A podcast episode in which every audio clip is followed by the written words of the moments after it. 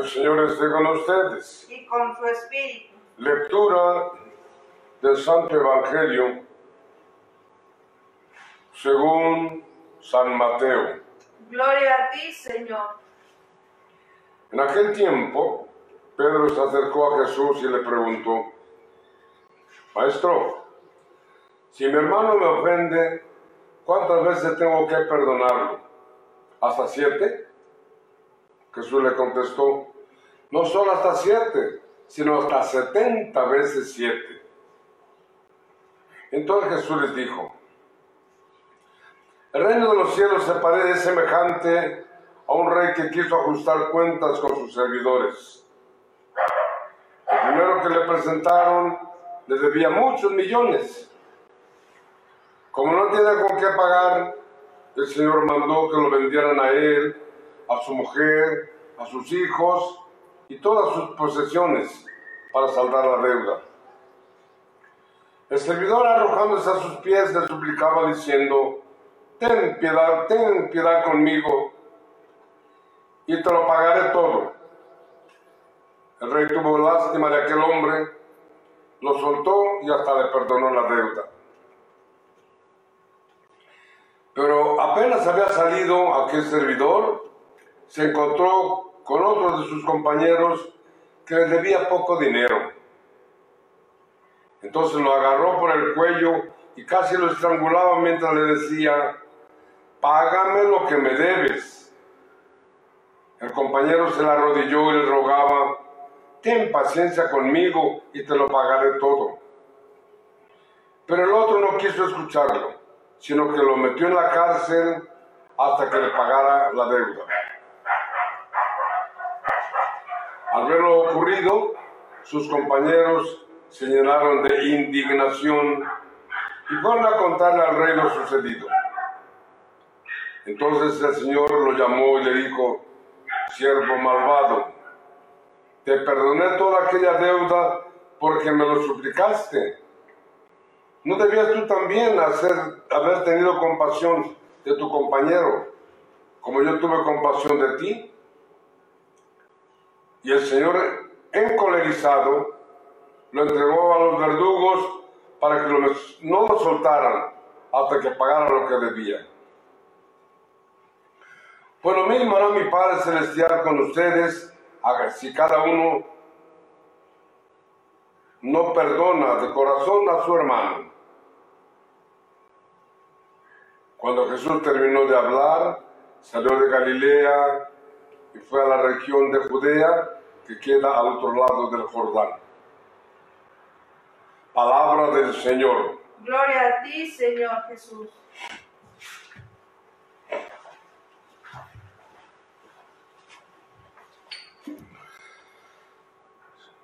Siervo malvado, yo te perdoné toda aquella deuda porque me lo suplicaste. ¿No debías tú también haber hecho lo mismo con tu compañero?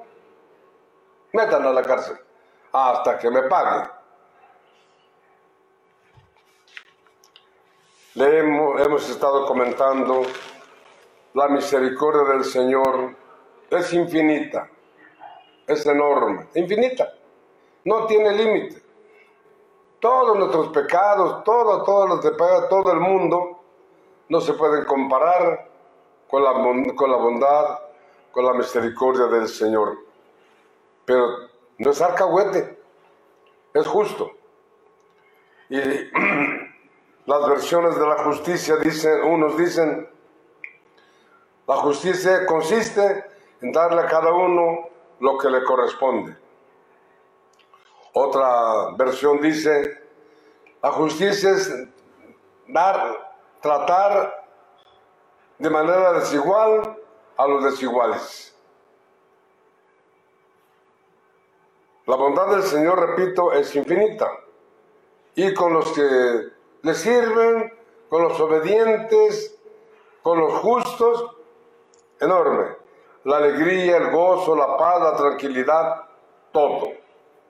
Ah, pero con los que no lo obedecen, como es el caso presente, y eso se podía, lo podíamos encontrar en nuestra vida muchas veces. Muchas veces, en lugar de ser misericordiosos, como comentábamos ayer, nos mostramos just puritanos. No, yo no. Denle, denle, denle. No, al contrario. ¿De quién eres hijo? De Dios. ¿Y Dios qué, qué hace? Dios perdona. Y perdona siempre. Y te perdona a ti. Te regala tanto, te regala la vida cada día. Te regala oportunidades para que crezcas. Te regala eh, recursos para que trabajándolos tengas lo necesario. Te da todo. Te da el sol, te da el aire, te da el viento, te da la luz, da todo. ¿Cuánta riqueza nos da Dios?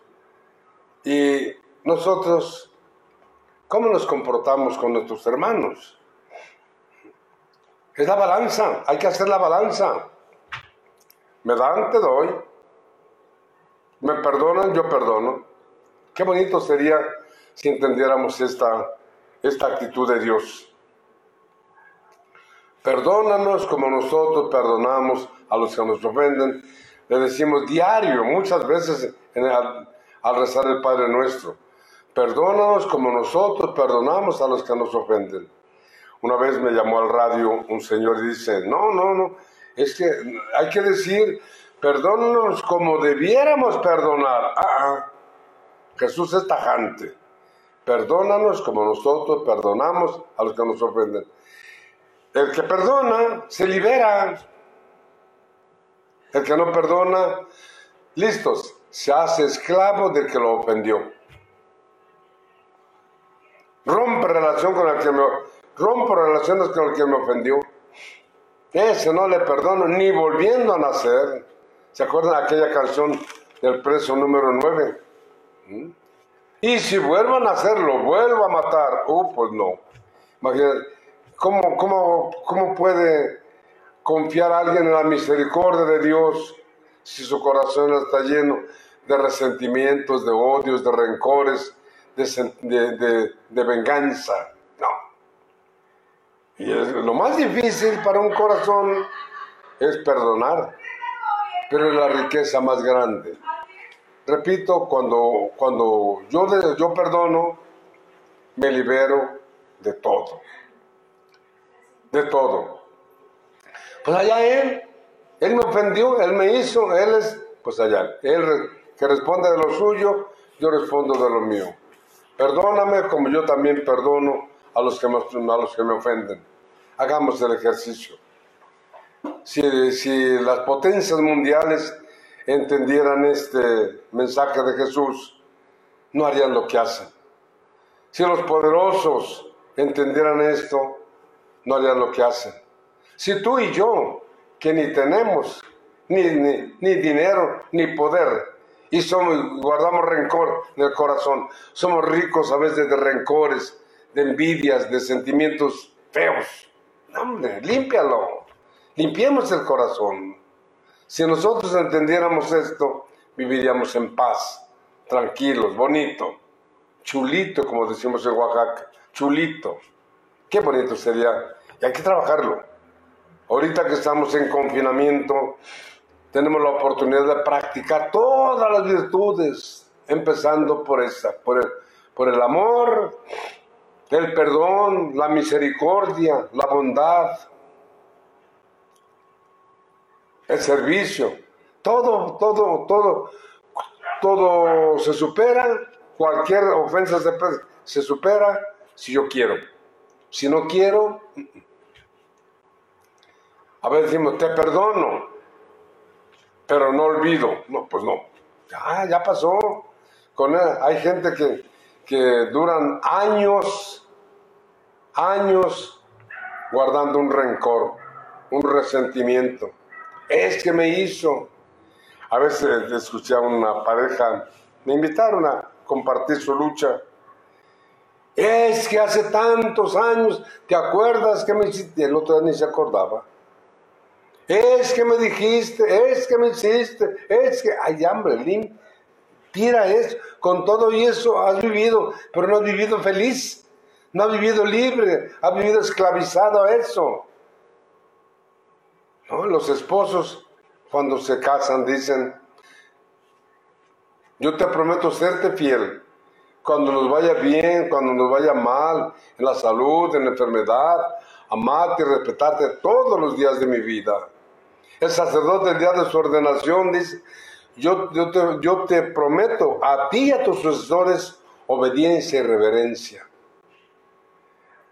Con, celebro mi matrimonio con mi iglesia. Y la iglesia me va a tratar como me va a tratar. Recuerdo en una, ocasión, yo tuve un, pues, problema con mi arzobispo.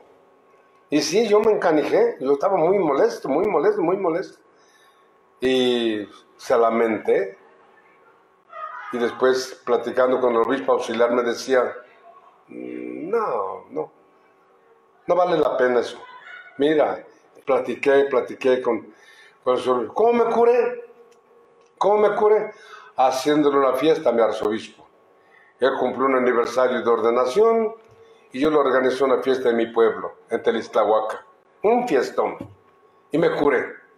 No vale la pena. No vale la pena tener todo esto. Por eso, todos pasamos por momentos difíciles. Y todos tenemos que estar en la lucha. Perdóname como yo perdono. El amor supera todo. Dice, dice por ahí una canción de Jorge Negrete. El amor lo vence todo, yo lo sé por experiencia. Corazón que se enamora ya no tiene salvación.